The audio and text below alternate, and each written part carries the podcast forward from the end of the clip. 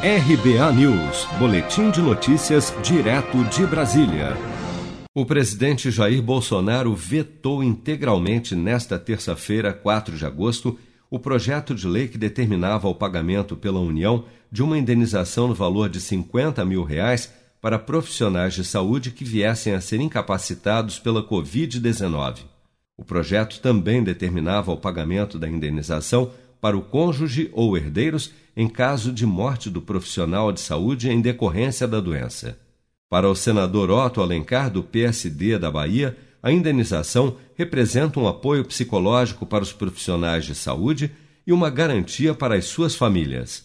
Esses profissionais, senhor presidente, se afastaram das suas famílias, abrindo mão de cuidados eh, pessoais, da quarentena em favor da segurança daqueles que precisam trabalhar para fazer o um atendimento rápido e eficaz.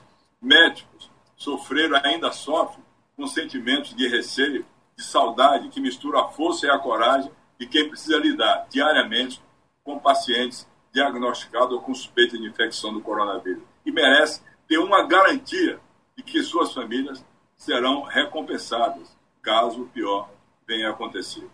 De acordo com o despacho de justificativa para o veto, o presidente destacou que, além de inconstitucional, o projeto é contrário ao interesse público porque prevê benefício indenizatório para agentes públicos e cria despesa continuada em período de calamidade, no qual tais medidas estão vetadas. Pela proposta aprovada na Câmara dos Deputados em 14 de julho, teriam direito à indenização os trabalhadores da saúde que se infectassem com o novo coronavírus e ficassem permanentemente incapacitados pela doença. A medida, entretanto, só seria válida para aqueles que atuam diretamente no combate à pandemia. O veto do presidente ao projeto de lei ainda pode ser derrubado pelo Congresso Nacional. Seja para conquistar sonhos ou estar seguro em caso de imprevistos, conte com a poupança do Sicredi. A gente trabalha para cuidar de você, da sua família e proteger as suas conquistas. Se puder, comece a poupar hoje mesmo. Procure a agência Sicredi mais próxima e abra sua poupança. Sicredi, gente que coopera cresce.